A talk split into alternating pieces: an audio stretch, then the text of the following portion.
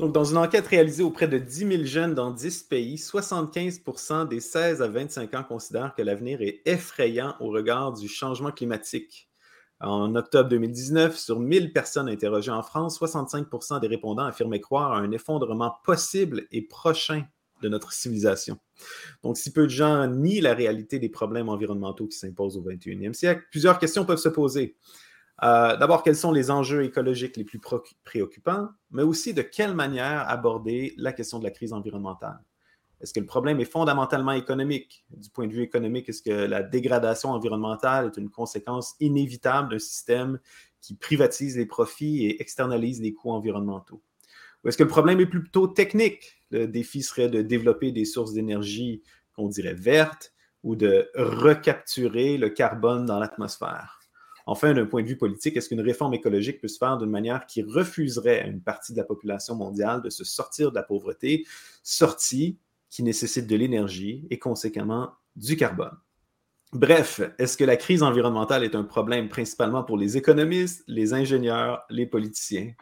Ou est-ce que c'est notre problème à tous?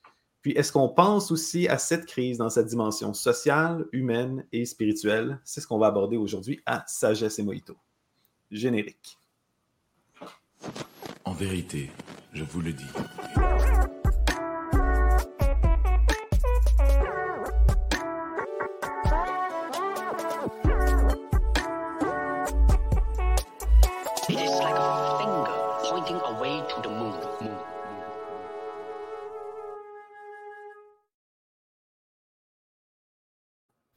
Donc, aujourd'hui, à Sagesse et Mojito, on a deux invités fascinants, euh, Samuel Fourfari et Paul Picaretta, euh, pour réfléchir à la question euh, de l'écologie, de la crise environnementale.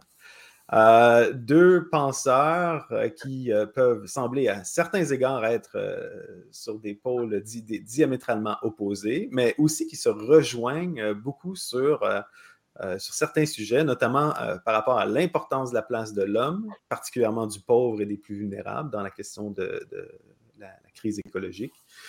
Et donc, euh, pour commencer, je vais vous laisser vous, vous présenter dans vos propres mots, brièvement, chacun. Donc, Paul Picaretta, si tu peux nous dire qui tu es, qu'est-ce que tu fais, puis... Alors, je suis journaliste, j'ai 32 ans, je suis le directeur et fondateur de la revue Limite, qui est une revue euh, d'écologie euh, que j'ai fondée il y a six ans avec euh, des copains et des copines, qui est une revue trimestrielle et dont l'objet est de c'est une revue d'écologie radicale, prenant une certaine forme de décroissance et de radicalité sociale, d'inspiration chrétienne. Voilà, ce qu'on appelle, ce que le pape François appelait l'écologie intégrale. Et puis, je suis également éditeur. Euh, j'ai fondé, dirige les, les éditions de l'Escargot, dans, le, dans lesquelles j'essaie de développer aussi toute la pensée écologique radicale euh, et une pensée sociale aussi, des, euh, une pensée sociale des, des, limites au libéralisme et au capitalisme. Voilà, dans les grandes lignes. Merci. Monsieur Fourfari? Samuel Fourfari?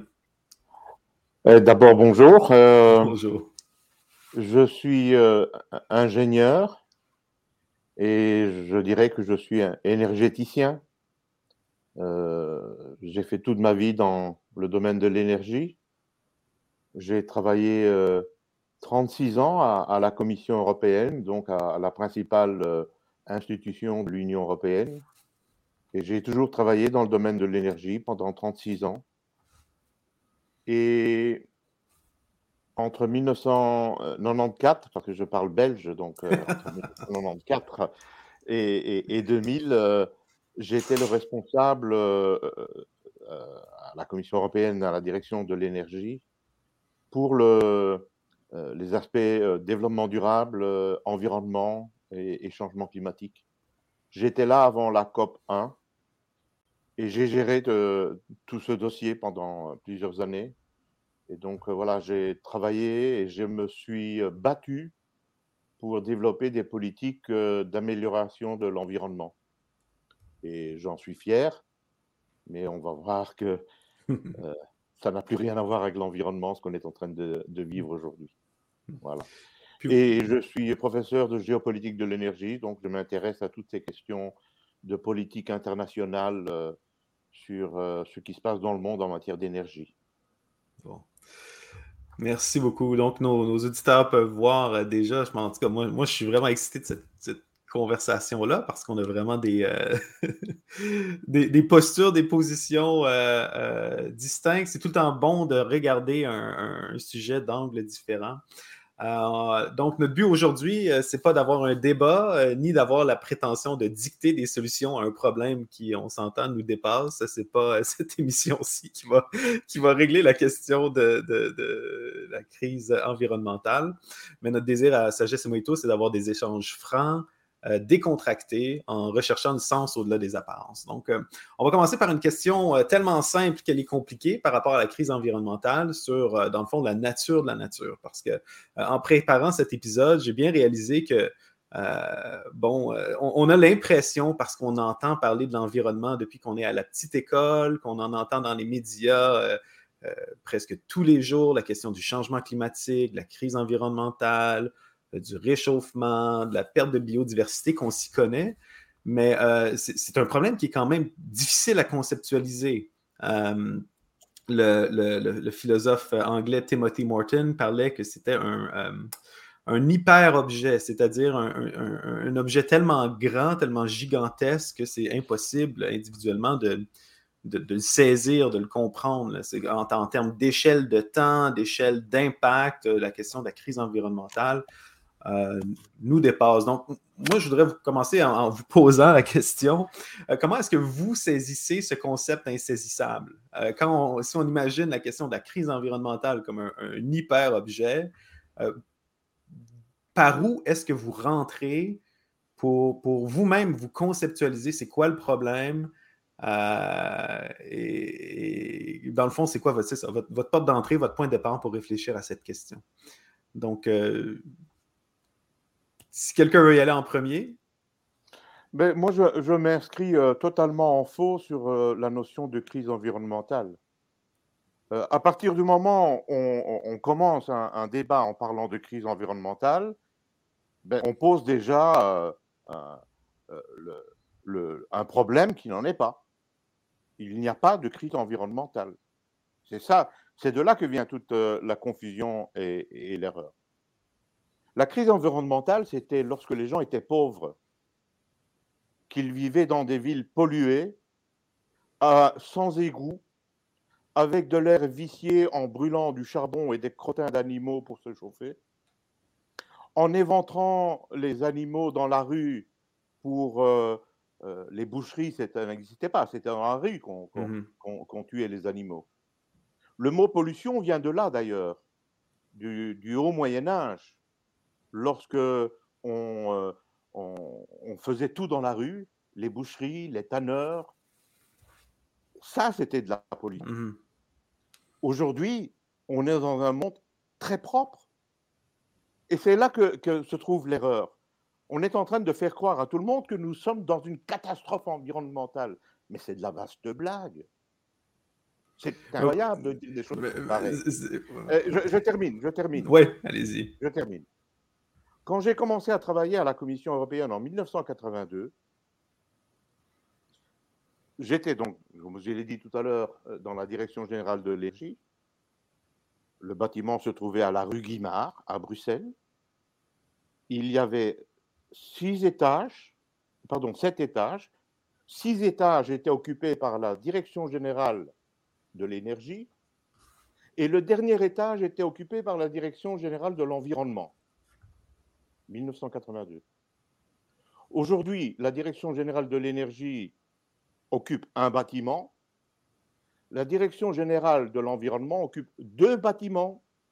Et en plus, il y en a un autre pour la Direction générale climat. Vous pensez que tous ces gens tournent en rond à rien faire? Bien entendu qu'on a amélioré l'environnement. C'est choquant même pour des gens qui ont consacré toute leur vie, je ne parle pas de moi, je, moi j'étais à l'énergie, pour des gens qui ont consacré toute leur vie à améliorer l'environnement, que l'on commence un débat en disant il y a une crise environnementale.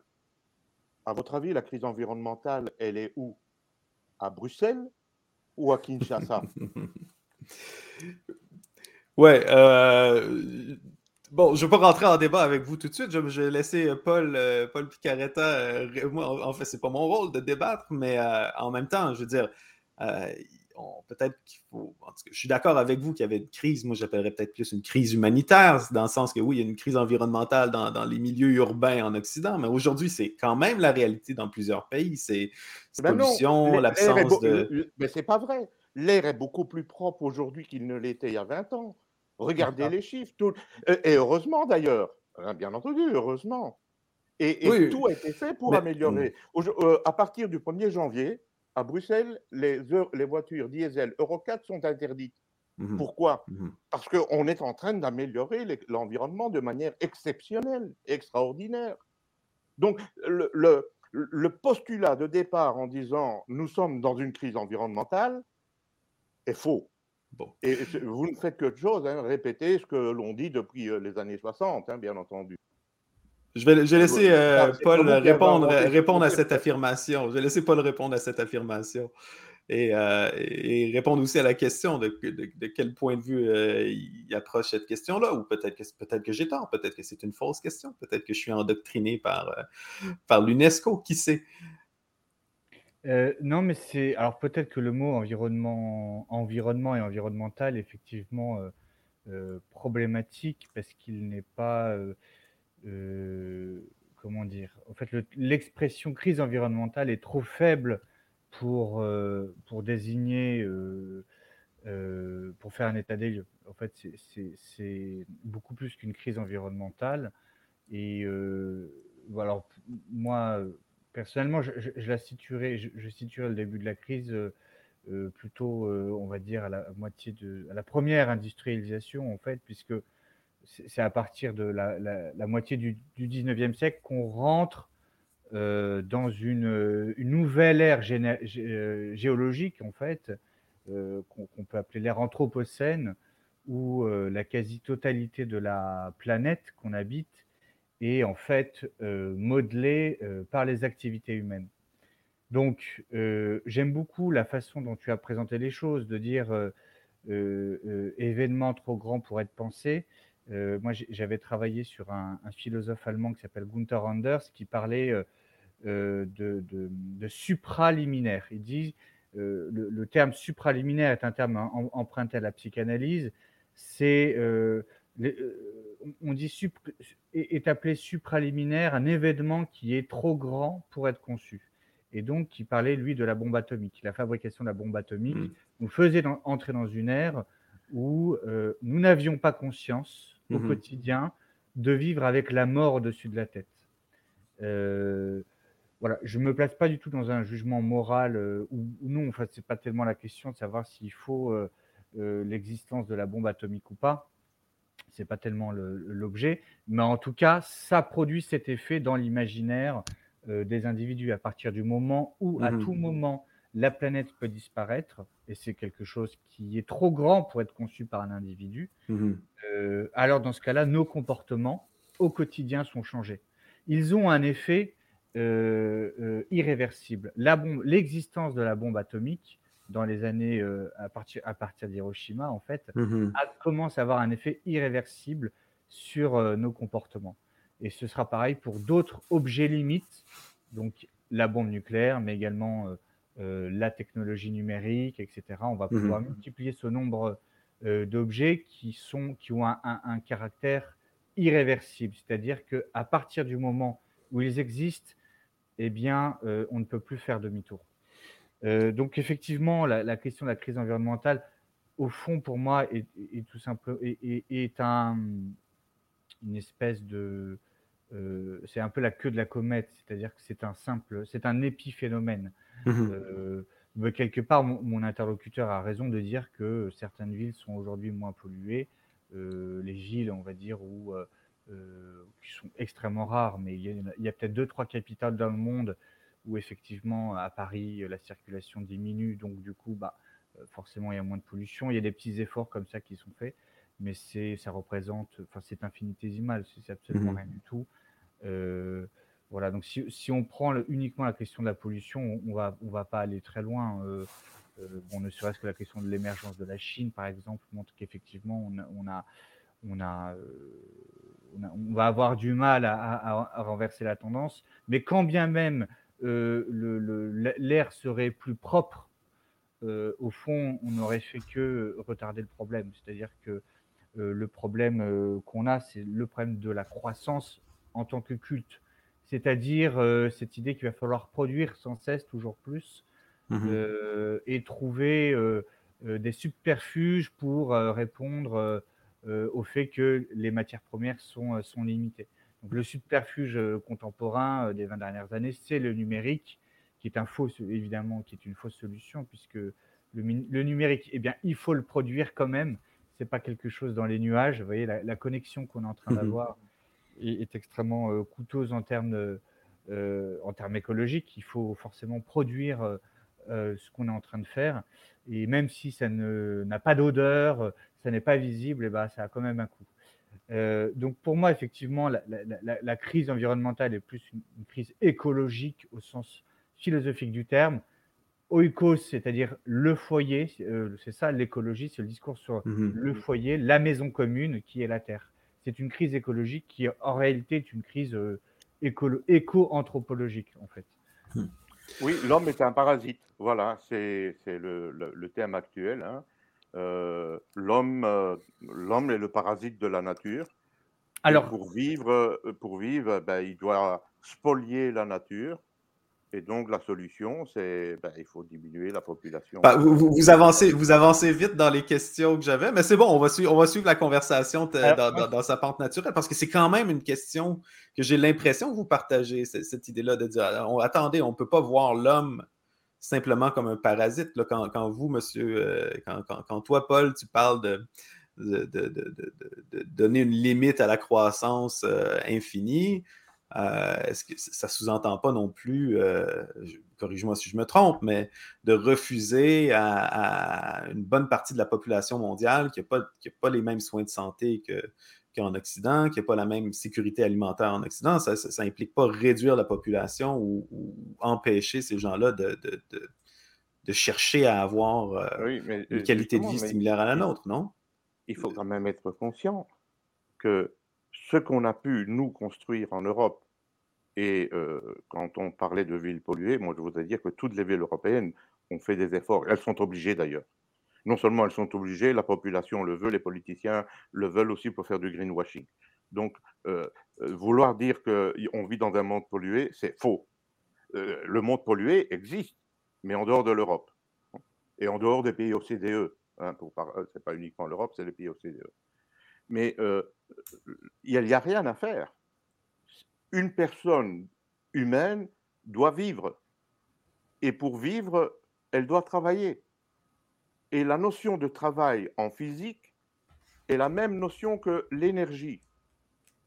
L'énergie, le, travail se mesure en joules. L'unité du travail, ce sont des joules. On a appris ça à l'école secondaire. Et l'unité de l'énergie, ce sont des joules énergie joue et, travail, c'est exactement la même chose. Il n'y a pas de différence. Quand vous parlez énergie, vous devrez avoir dans votre tête exactement la notion de travail. C'est-à-dire que l'énergie qu'on produit, ça économise à quelque part du travail physique, c'est ça? Ce que la, ce que la centrale de charbon produit, ça évite euh, à, quelqu'un de couper du bois puis de chauffer son, four à la maison.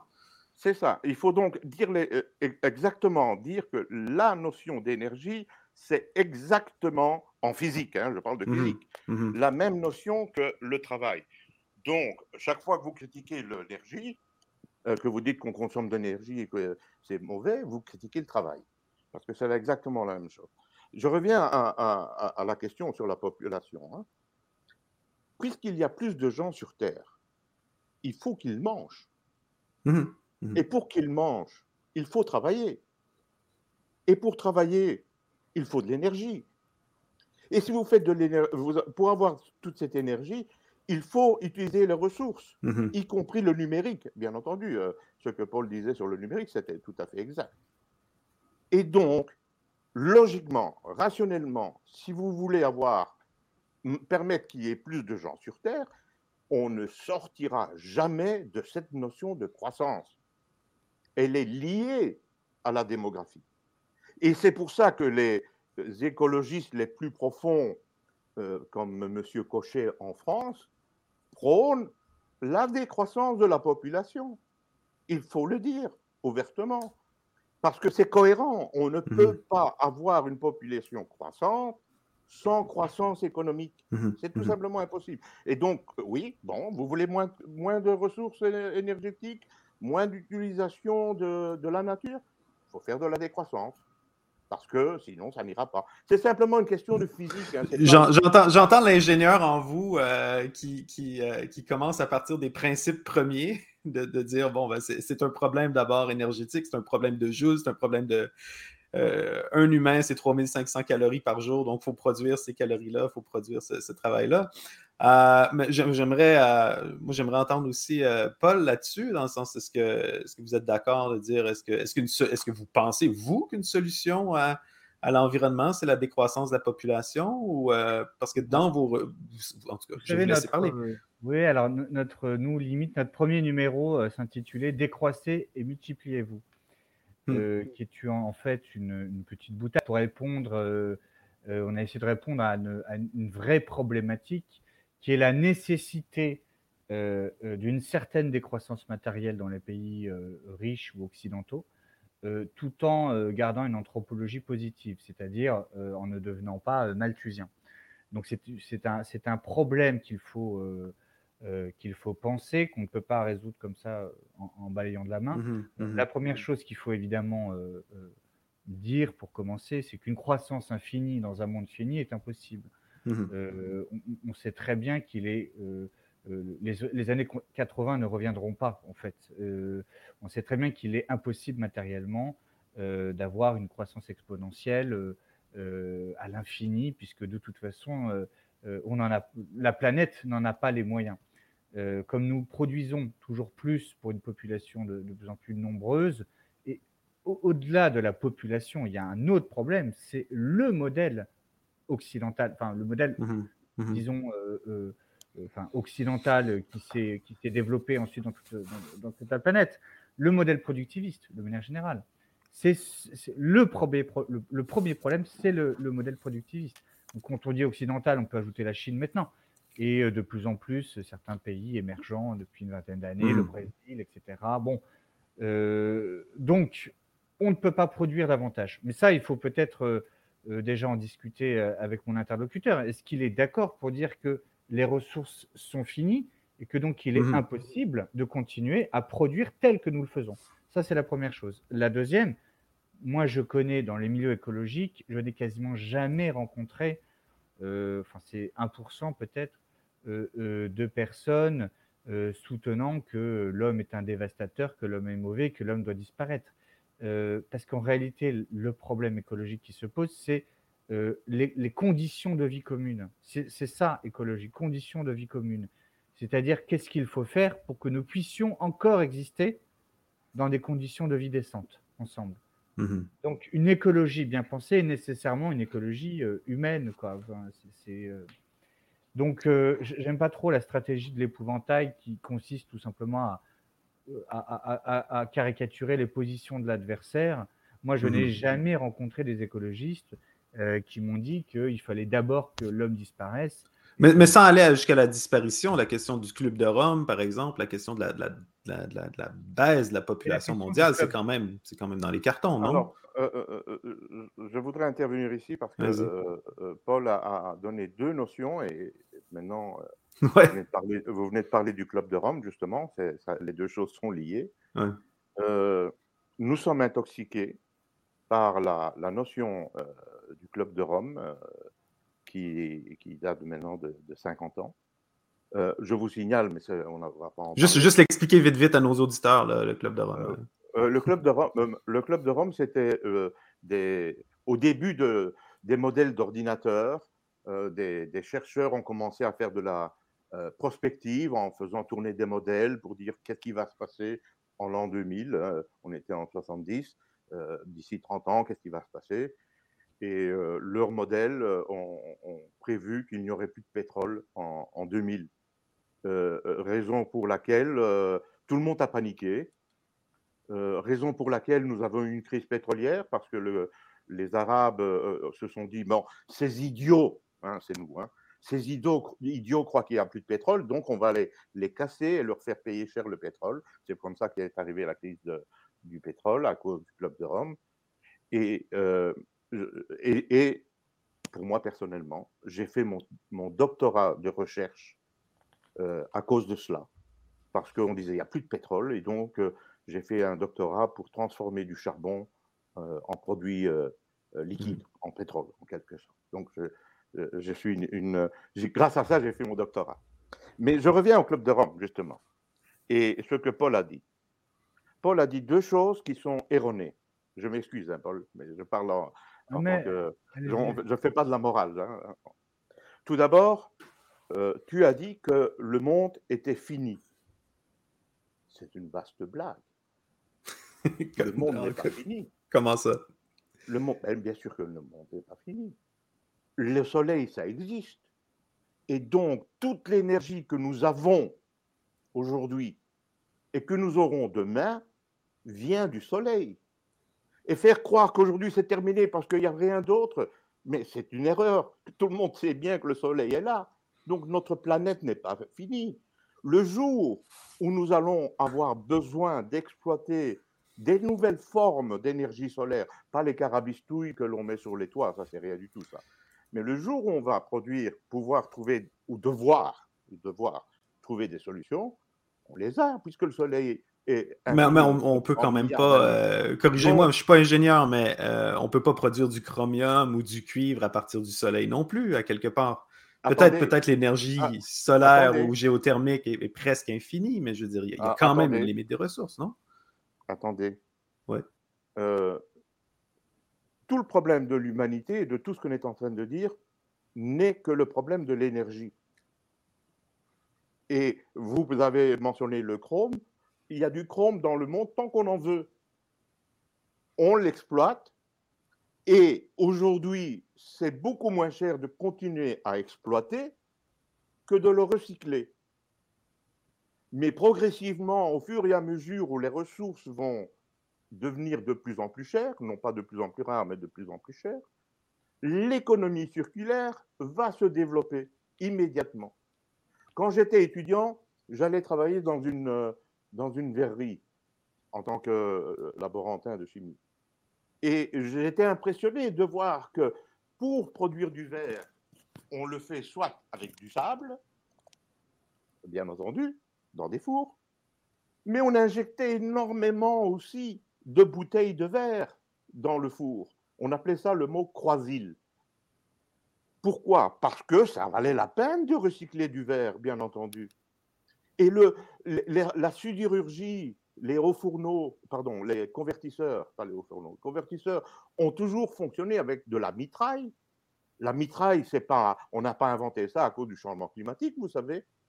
Donc, toutes ces notions de recyclage, ça fait partie du système économique. Et donc, partir du présupposé que ben, c'est fini, il n'y en, a, y en a plus, c'est ridicule. C'est pas vrai du tout. La notion de. Tout d'abord, les réserves sont inconnues. Je répète, les réserves sont inconnues. Personne n'a étudié tout le globe en surface et toute sa profondeur. Donc, on ne sait pas ce qu'il y a. Mmh mais on peut imaginer, oui, on peut se dire logiquement, ben, un jour, il n'y en aura plus. D'accord. Mais on aura à ce moment-là toute la sagesse qu'il faut avoir pour exploiter ce qu'on a déjà exploité, c'est-à-dire l'économie circulaire. Et l'économie circulaire est devenue à la mode aujourd'hui. Ah, bah oui, c'est moderne, etc. C'est euh, environnement, écologie. Mais l'économie circulaire, elle est vieille. Toujours, toutes les sociétés ont fait de l'économie circulaire. Qu'est-ce que c'est le fumier? Le fumier, c'est de l'économie mmh circulaire. Mmh Donc, ayons un peu plus de, de, confiance dans ce qu'on a su faire jusqu'à présent. Donc, si, je peux, si je peux juste résumer. on n'est pas, des idiots. Donc, si je peux résumer votre, votre, pour, pour, les auditeurs, ce que vous êtes en train de dire, c'est que vous ne vous, souciez pas autant de cette, cette, limite maximale au niveau de la croissance parce que vous, vous croyez que euh, bon, ben, les intérêts économiques, le fait que la matière atteigne un certain prix va mettre en, va mettre en place soit, de la, ben, comme pour le pétrole, vous le mentionnez dans votre livre, de dire que les réserves plus, plus, le prix du pétrole a augmenté, plus les réserves vont augmenter aussi parce qu'on va chercher, par exemple, du pétrole de schiste ou d'autres manières de faire le pétrole. Donc, vous, vous faites confiance à ça, mais, mais je sous-entends aussi. Vous parliez tout à l'heure du club de Rome. Ouais. Quelle était la, la, peur du club de Rome? C'est que euh, le, notre croissance est exponentielle. Mhm. Et tout à l'heure, Paul l'a souligné d'ailleurs, il l'a dit, notre croissance exponentielle n'est pas possible. Mhm. Mais est-ce que vous croyez qu'on va avoir 36 voitures par famille? C'est ça exponentiel, hein? Ouais, ouais, non. Ah non, ben oui, mais c'est ça, quand on dit une croissance exponentielle, est-ce que les gens vont avoir 8 frigos? Bah, en Amérique, on en a plusieurs quand même. on peut peut-être avoir 3-4 smartphones. mais Après, il faut s'arrêter. Et donc voilà, on Ouais. part chaque fois de notions sympathiques, hein, la, la crise environnementale, l'exponentielle, le manque de ressources. Mais tout ça est faux. Y a Mais je, crois que, je crois que Paul veut répondre à, l'exponentielle. à- à- Je crois que Paul veut répondre à votre intervention, Paul. Non, mais c'est exactement ce que, ce que les. les- enfin, pardonnez-moi, je vais tout de suite rentrer dans les conflits générationnels, mais euh, cette idée euh, de la vieille génération qui dit qu'au bout d'un moment, ça va euh, se réguler, la consommation va se, rég- se réguler d'elle-même, comme si le capitalisme n'allait pas sans cesse inventer des nouveaux besoins. Évidemment, personne n'a huit voitures. En revanche, on doit changer d'ordinateur tous les 3-4 ans, de téléphone tous les 2 ans. On doit sans cesse acquérir des nouveaux outils technologiques euh, parce qu'il bah, il y a une question de, de- de- de rapi- rapidité et d'obsolescence. Et donc, en fait, on produit chaque année de plus en plus de téléphones, plus en plus, chaque année plus que l'année précédente. Ça ne s'arrête jamais. Et pourtant, je pense que si on faisait un grand sondage en Occident, personne, je pense que la majorité des gens ont envie que ça s'arrête. Et pourtant, ça ne s'arrête pas. Il y a une espèce de course effrénée qui fait qu'on continue de Mhm, produire mhm. davantage. Effectivement, chez moi, j'ai pas huit frigos, sauf que euh, la machine à laver est tombée en panne, etc. Et puis, et puis euh, dans deux mois, ce sera encore autre chose, et ça ne s'arrête jamais. Et euh, en fait, on a un problème structurel.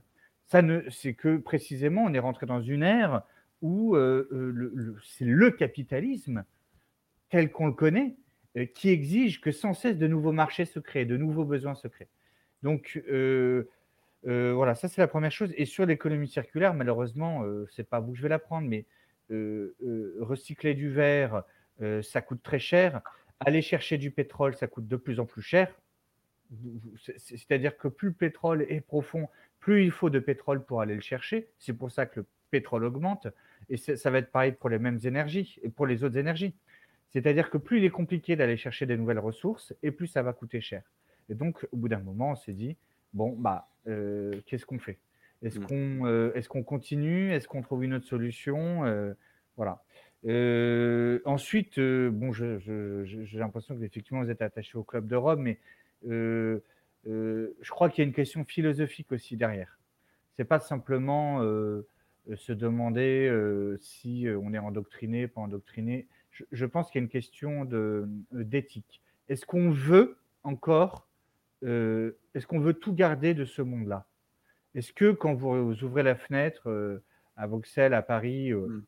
ou au Québec ou au Canada, est-ce que vous vous dites euh, le- ce, ce monde-là est parfait, il n'y a rien à changer? Non, non. non. je, je crois que c'est- parce qu'on ne sera jamais d'accord de toute façon euh, euh, sur, sur le, sur, sur les détails, mais je pense qu'il y a au moins une chose où on peut tomber d'accord, c'est de se dire qu'est-ce que j'ai envie de changer dans ce monde-là? Pas Mhm. seulement moi, mais pour, mes, pour, mes, pour ma famille, mes frères et sœurs, mes voisins, euh, pour mes Mais enfants. alors là, on fait de la morale. Ce n'est plus de, ce n'est plus de l'écologie, de l'économie, du capitalisme. On fait de la morale. Mais c'est bon, de la donc, morale, non? C'est un, autre- un un registre. Ah, Et Mais c'est- effectivement, mais- mais ouais. et sur ce registre, chacun doit faire ce qu'il veut, bien entendu. S'il y a quelqu'un qui préfère aller euh, euh, en, en vacances dans le Larzac ou bien quelqu'un qui préfère aller se dorer sur la plage en Grèce, mais chacun est libre. Et donc, la, la qualité de la vie est une question personnelle. Mais, Elle, mais, ne mais, doit pas être, elle ne doit pas être imposée par le législateur. C'est là le gros Mais ça problème. aussi, c'est de la morale. Ça, c'est aussi, c'est de la Mais morale. mais, mais, mais moi, je ne me place pas sur cet aspect-là. Ben, ben, dans, moi- dans le sens qu'en prenant une le- position dis- libéraliste, à quelque part, c'est une non, non, non. position. Moi, je dis. Mais, mais, mais j'a- j'aimerais je- je- je- juste aller quelque part où ce que je crois que vous vous rejoignez quand même. Euh, parce que, bon, Paul a parlé d'ouvrir la fenêtre par rapport au, au, monde dans lequel on est. Euh, bon, au Québec, en ce moment, je ne peux pas ouvrir la fenêtre parce qu'il fait moins 10 dehors, puis euh, on ne veut pas chauffer le dehors, hein, comme, comme mon grand-père disait. Mais quand même, comme Américain, et, je suis sûr, comme Européen aussi, il y a des choses que vous, que vous voyez. Bon, on, s'est entendu, OK, il n'est pas question d'éliminer l'humanité. Euh, on, comprend que même si, bon, il y, a, des ressources limitées, il y a quand même des, moyens technologiques de, développer ces ressources-là. Mais en, même temps, je veux dire, notre, notre système économique, notre mode de vie euh, est, gaspillant, gaspilleur, le gaspille beaucoup. Moi, en Amérique, une, chose qui, une chose qui me frappe quand je vais en Europe, c'est à quel point euh, l'urbanisme est différent puis je peux me déplacer d'une ville à l'autre en train. Euh, je n'ai pas besoin d'avoir une voiture. Je n'ai pas besoin d'avoir deux voitures parce que, bon, ben, il y a des noyaux urbains, les, les, villes sont proches les unes des autres, les gens vivent quand même rapprochés, on peut vivre à pied. Moi, je, remarque quand je suis en Europe, je fais mes 10 000 pas par jour aisément, euh, tandis qu'en Amérique, la manière, je ne sais pas pourquoi on a conçu les villes comme ça, mais on l'a conçu autour de la voiture. Moi, pour aller chercher une pinte de lait, il faut, faut que j'embarque dans ma, voiture. Chaque famille a besoin d'avoir deux voitures. On a des maisons unifamiliales qui sont plus difficiles à chauffer. À quelque part, souvent, on se ramasse. Euh, puis, vous, M. Fourfari, vous mentionnez euh, dans, une de vos vidéos à quel point, par exemple, la, euh, en, Europe, un, des problèmes, c'est c'est, euh, l'isolation euh, thermique des propriétés, par exemple. Que ça, c'est, quelque chose où ce qu'on pourrait, on, pourrait gagner. À quelque part dans le monde dans lequel on est, euh, on peut dire qu'il y a des choses qu'il faut changer, qu'on peut être plus intelligent ou plus efficace dans, dans, l'utilisation de nos ressources, non? Mais c'est, mais c'est exactement ce que je dis. Mmh c'est parce que je suis confiant que les gens sont intelligents que je ne panique pas. Parce que à partir du moment où un, bien, un bien qu'on l'on achète euh, requiert plus d'énergie pour être produit, il va coûter plus cher. Et donc, forcément, on doit être sage et intelligent pour l'utiliser. Et donc, bien entendu, l'exemple que vous dites avec les, économies d'énergie dans les bâtiments, moi j'ai travaillé sur ça. Hein, aujourd'hui, quand vous allez dans un bâtiment, euh, si vous voulez acheter une maison ou louer une maison en Europe, il y a une étiquette qui vous dit quelle euh, est la classe du bâtiment. C'est moi qui ai fait ça. Hmm. Donc, je ne voudrais pas qu'on se méprenne dans ce que je suis en train de dire. Hein, j'ai développé cela et j'ai été le responsable du développement des énergies renouvelables. Hein, hmm. donc, pour être bien, bien clair. Mais ça, ça ne change rien au problème de, de, fond que nous avons. Nous devons tout simplement, bah, c'est ma conclusion déjà, faire confiance. Il faut faire confiance. Euh, on, a fait des progrès gigantesques. Tout à, l'heure, euh, euh, au journal télévisé, on, montrait qu'aujourd'hui, on a des drones qui vont dans les égouts, mmh contrôler ce qu'il faut faire dans les égouts, et ensuite on envoie un rover pour faire ce qu'il faut dans les égouts mmh au lieu d'envoyer les gens. Et il y a trois semaines, à la Société des ingénieurs que je préside, on a eu une spécialiste de Mars la planète, qui est venu expliquer justement tout ce qu'on est en train de faire sur Mars avec des rovers. Et j'ai hmm. tout de suite fait le rapprochement. Regarde, on est en train, parfois les gens critiquent, ah pourquoi va-t-on sur Mars? Ben oui, on a fait, on va sur Mars, on fait de la recherche de base, hmm. on, découvre des choses. Aujourd'hui, nos smartphones, ils viennent de la conquête de l'espace. Hein. Hmm, C'est de là que ça vient. Et donc, euh, le, cet exemple des rovers sur Mars, aujourd'hui, ce sont des rovers dans les égouts. Pourquoi? Pour éviter que les gens aillent dans les égouts, pour avoir des accidents, ne pas prendre de la pollution. Donc, vous voyez, la, technologie, elle apporte un mieux. Contrairement à ce que Jacques Ellul a dit. Euh, je suis sûr que Paul est un adepte de, Jacques Ellul. Jacques Ellul, j'adore Jacques Ellul. En tant que protestant, moi, je, suis passionné de Jacques Ellul. Et sur la théologie, euh, bon, c'est un grand chapeau, passionnant. Mais sur la technique, il s'est gouré complètement. Mm. Euh, et donc, c'est faire croire que la technique apporte le désastre, c'est exactement le contraire. Allez demander euh, aux gens là, là, on arrive, à, on arrive à, la dernière partie que j'avais prévue, puis c'est vraiment intéressant parce que vous parlez, euh, Samuel, tu dis, je crois dans l'intelligence de l'homme. Hein? Puis on, arrive un peu au, niveau de la foi ou de la, ah croyance à quelque part. C'est vraiment un truc qui me dérange euh, en fait dans ce, type de discours, c'est faisons confiance. Mais à qui? À Elon Musk? À Donald Trump? À, euh, Zuckerberg? À l'humanité. à l'humanité, pas à Ça n'existe pas. À, l'humanité. Mais, mais, les deux, mais les deux, vous partez. Moi, moi c'est ça qui me, qui, me, qui me fascine parce que les deux, corrigez-moi si je me trompe, mais vous, vous, êtes, vous partez même si c'est un problème euh, bon, que, vous pouvez envisager d'un point de vue technique ou d'un point de vue politique, vous partez de présuppositions chrétiennes. Euh, c'est exact. Donc, on va, d'ailleurs, mais, à quelque part, cette idée-là, parce que c'est là qu'on arrive, est-ce qu'on fait confiance dans la technique? Est-ce qu'on fait confiance dans l'homme? Puis pour moi, je ne sais pas, en tant que chrétien, est-ce que est-ce qu'on ne devrait pas justement se, méfier de la capacité de l'homme de, se limiter, d'être vertueux, de, de, l'auto-sacrifice? Il, y a quelque chose quand même là euh, où ce que. C'est pas compliqué. Genèse 2. L'homme a été. Dieu a créé l'homme à son image. Mmh Qu'est-ce qu'il vient de faire en Genèse 1 et début Genèse 2, Dieu?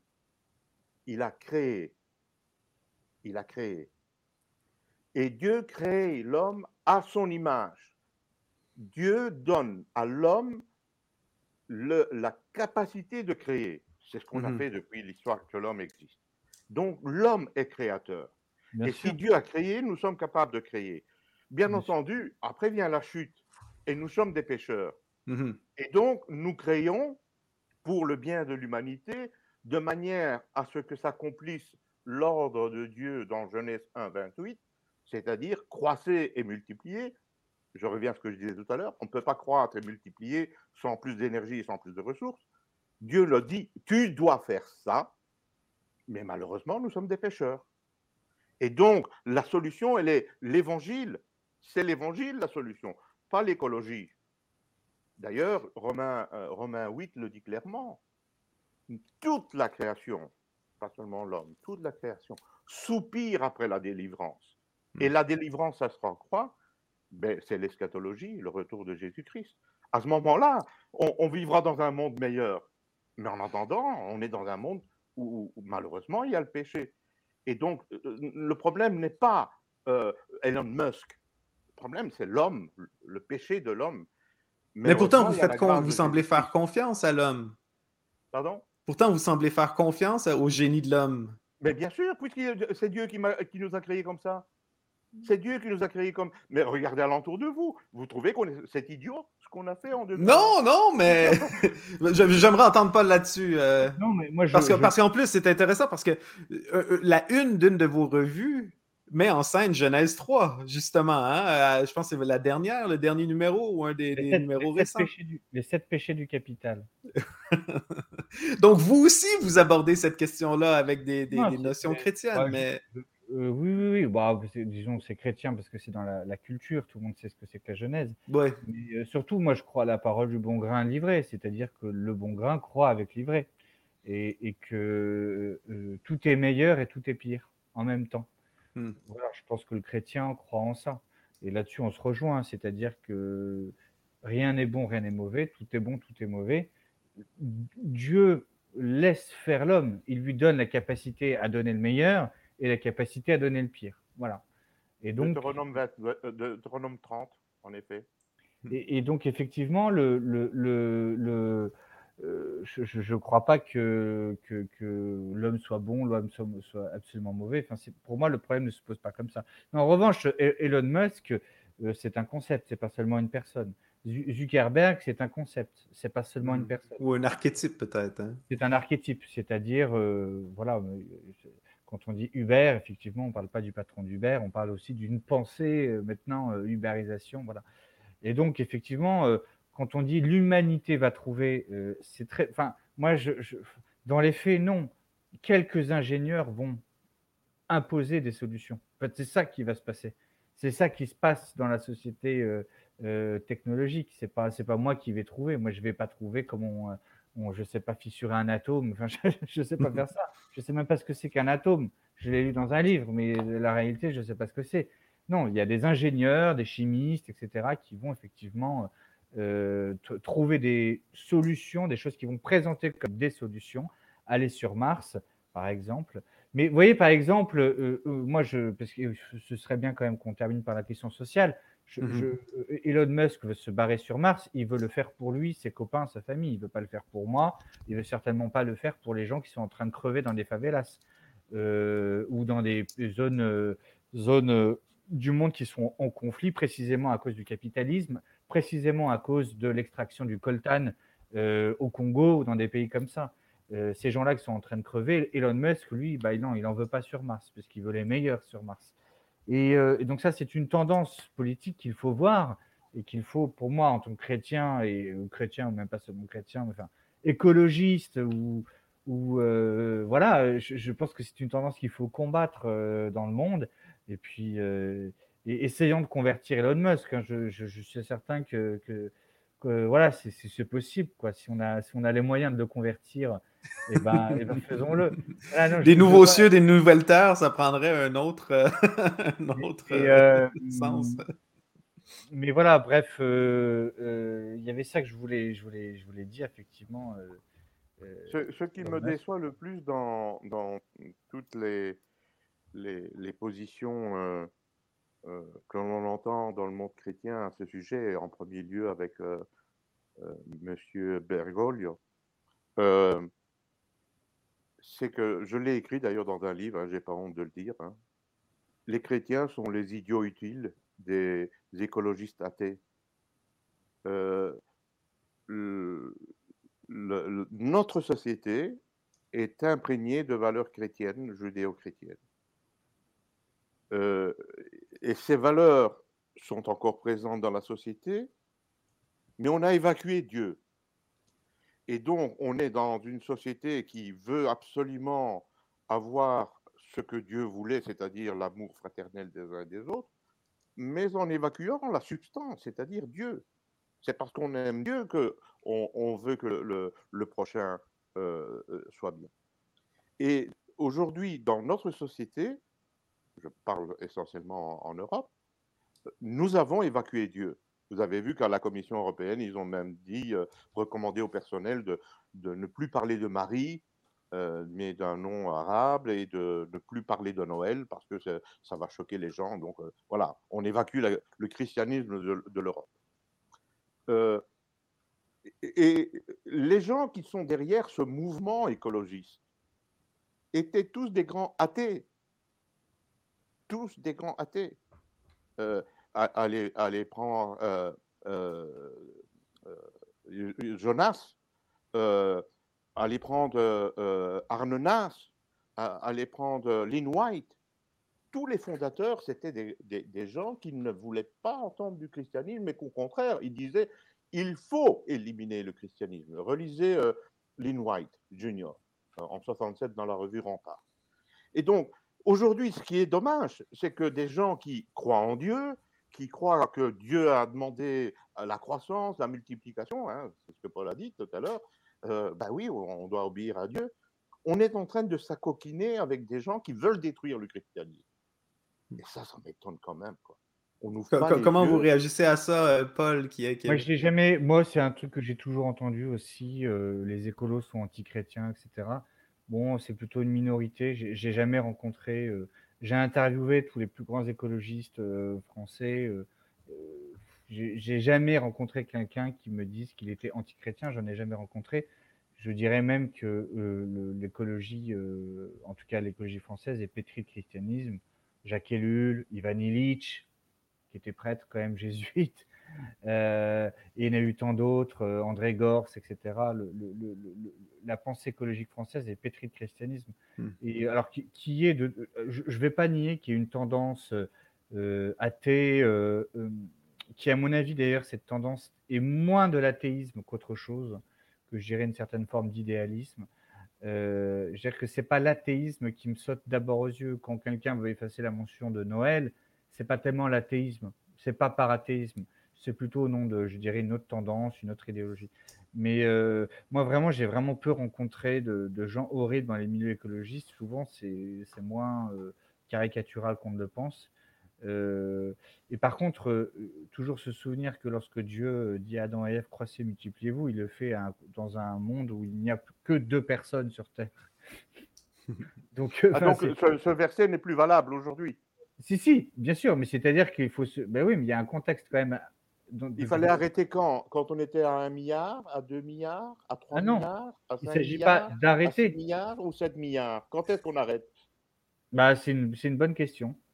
Quand est-ce qu'on a... Donc Dieu donne, Dieu donne des instructions qui varient en fonction du temps. Ah oui, c'est fort possible, oui. Enfin, en tout cas, les activités humaines, bah oui, parce que tout, tout ça, ça s'inscrit dans un contexte. Mais Dieu est immuable. La parole de Dieu est immuable. Oui, mais sans, tomber, sans tomber je ne veux pas tomber dans un, dans un débat euh, euh, théologique ici, surtout qu'on arrive à la fin de l'épisode, qui, qui d'une minute à l'autre. Quand vous aurez euh, colonisé Mars, vous irez où après? Parce que je pense que c'est vraiment la Pardon? question. J'ai pas entendu. Quand vous aurez colonisé Mars, après. Mais on ne pourra pas coloniser Mars. Je ne voulais pas vous interrompre tout à l'heure, mais c'est ridicule de la part de Elon Musk de penser d'aller en Mars. S'il va en Mars, il ne saura jamais revenir, c'est impossible, parce que les planètes tournent avec des, délais différents. Donc c'est de la valse blague de parler de genre. On, hmm. est, on est là pour parler de la Terre et pas de, fantaisie de Mars. Donc, euh, est-ce qu'il y a, euh, juste je vais donner euh, brièvement chacun un dernier mot par rapport à cet enjeu-là, parce qu'on parle tellement d'enjeux politiques, d'enjeux économiques, d'enjeux technologiques c'est quoi l'enjeu spirituel par rapport à, par rapport à la situation? Ou comment est-ce que, comment est-ce que euh, justement un, croyant euh, peut, peut, peut, aborder cette question-là différemment? Bah, moi, je, pense que la question de l'espérance est fondamentale euh, aujourd'hui parce que dans, l'écologie, il y a une vraie tendance au désespoir euh, je travaille avec beaucoup mm, d'ethnologues, euh, de gens de la, LPO, donc euh, ceux qui, qui font le compte en fait de la, de, la disparition des différentes espèces dans le monde, enfin en France. Et effectivement, il y a un, constat qui est assez terrible. Hein. Le déclin de la biodiversité rend dépressif beaucoup de gens, et puis on pourrait citer plein d'autres choses. Je pense que le chrétien, au contraire, tout en ayant en face des yeux ce constat, euh, il doit euh, croire, il doit se laisser inspirer par l'Esprit Saint, il doit croire que euh, qu'un autre monde est possible, que c'est-à-dire qu'on peut encore changer et, basculer du côté du meilleur plutôt que du côté du pire, et que voilà, tout est encore, rien n'est encore écrit de manière définitive, jamais. C'est pas nous qui avons le dernier mot. En tant que chrétien, en tout cas, on est, on est appelé à croire que c'est pas nous qui avons le dernier mot. Et donc, euh, l'espérance, c'est ça, c'est justement croire que, quelque chose d'autre est possible. Bon, mon collègue m'avertit qu'on doit, qu'on doit conclure ici. Je suis désolé, je n'ai pas vu le temps peux filer. je peux pas conclure. Oui, allez-y euh, rapidement. Eh ben, la conclusion, c'est que euh, Christ est venu pour sauver les gens, pour leur donner la vie éternelle, pour donner l'espérance dont parle Paul. le chrétien est rempli d'espérance et de joie parce que le monde, le monde futur sera le monde de l'éternité où tout sera bien et pas celui-ci où, le péché règne. Et donc, on, doit essayer de faire de notre mieux pour soulager la, la, la, la, pauvreté et la misère humaine. Et ça, ça se fait avec de la technologie, avec du travail, avec de l'énergie. Mais ça n'a rien à voir avec la paix intérieure qui, elle, vient du Saint-Esprit. Merci, euh, Paul Picaretta, Samuel Furfari. Merci pour euh, ce temps qu'on a pu passer ensemble. Merci beaucoup. Merci, au revoir. Au revoir.